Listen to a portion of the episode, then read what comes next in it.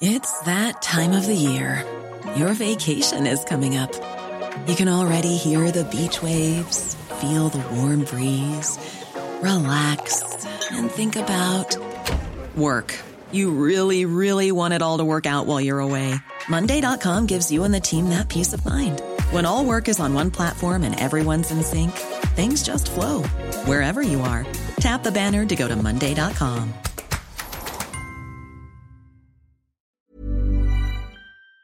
Hace un año se registró el primer caso del virus SARS-CoV-2 en Wuhan. En febrero se presentó el primer caso en México. A ocho meses del comienzo de la pandemia, ¿cómo está el panorama del COVID-19 en nuestro país? En la línea telefónica, la doctora Elizabeth León Manríquez. Ella es especialista en neurología e internista de JLN Labs. Doctora León Manríquez, ¿cómo está? Muy buenos días. ¿Qué tal? Buenos días, Sergio. Muy bien, gracias. Gracias, doctora. Eh, yo, quisiera preguntarle de las pruebas PCR, ¿quiénes se deben hacer estas pruebas? ¿Con qué frecuencia? Eh, ¿Es correcto hacer pruebas? ¿Ayuda a hacer estas pruebas? Sí, totalmente ayuda a hacer las pruebas. ¿Quiénes se deben hacer las pruebas? En realidad no las deberíamos hacer todos.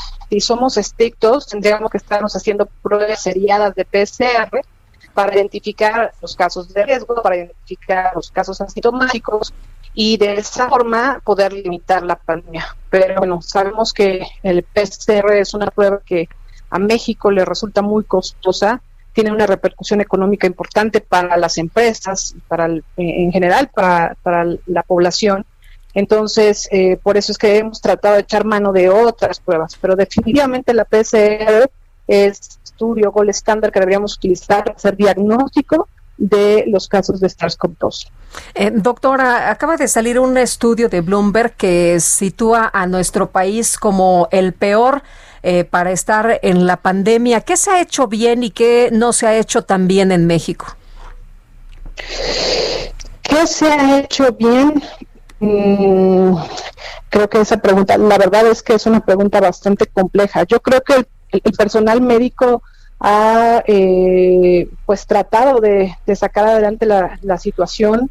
Eh, sin duda el IMSS, que es una institución muy grande, ha sacado la casta, ha tratado de, de ver a todo este volumen de pacientes que están atendiendo a los servicios médicos. Sin embargo, pues es una realidad que no nos estamos dando abasto. Es una realidad que no se están haciendo las pruebas suficientes, eh, el número sigue creciendo, eh, el número el número de casos sigue creciendo, el número de muertos sigue creciendo y realmente es que no se han tomado medidas serias para limitar esta pandemia. Eh, insisto en que hemos normalizado la pandemia. Por otra parte, hemos, hemos visto, hemos, yo he visto reportes que señalan que los daños del COVID no son solamente no son solamente en los pulmones, por ejemplo, sino que puede haber daños neurológicos. ¿Qué saben ustedes sobre ese tema? Así es, en la clínica neuromuscular hemos hecho eh, un seguimiento o protocolo de estudio para ver las repercusiones que ha tenido el COVID-19 en el área de neurología y hemos visto muchas manifestaciones. La más importante que todo el mundo conoce es eh, la pérdida de la olfacción que como ustedes saben puede durar de días, semanas, incluso hasta meses, pero habitualmente se recupera. Hay otras manifestaciones como infartos cerebrales, hemorragias cerebrales, encefalitis, que, es, que se manifiesta con confusión, pero em, eh, nosotros hemos visto que pacientes que desarrollan diarrea y a los pocos días o semanas comienzan con debilidad que empiezan en las manos y en los pies, eh, desarrollan esta enfermedad que ya conocemos bien, que se llama Guillain-Barré.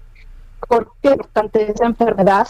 Porque tiene un tratamiento. Entonces resulta que eh, cuando llega un paciente con COVID se centran en el, la manifestación pulmonar y no se dan cuenta que el paciente está perdiendo fuerza y sensibilidad.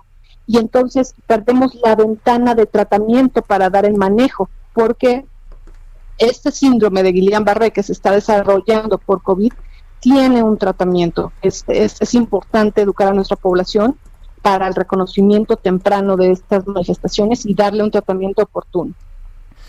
Yo quiero agradecerle, doctora Elizabeth León Manríquez, especialista en neurología e internista de JLN Labs, por haber conversado con nosotros esta mañana. Claro que sí, gracias por el tiempo. Buenos días.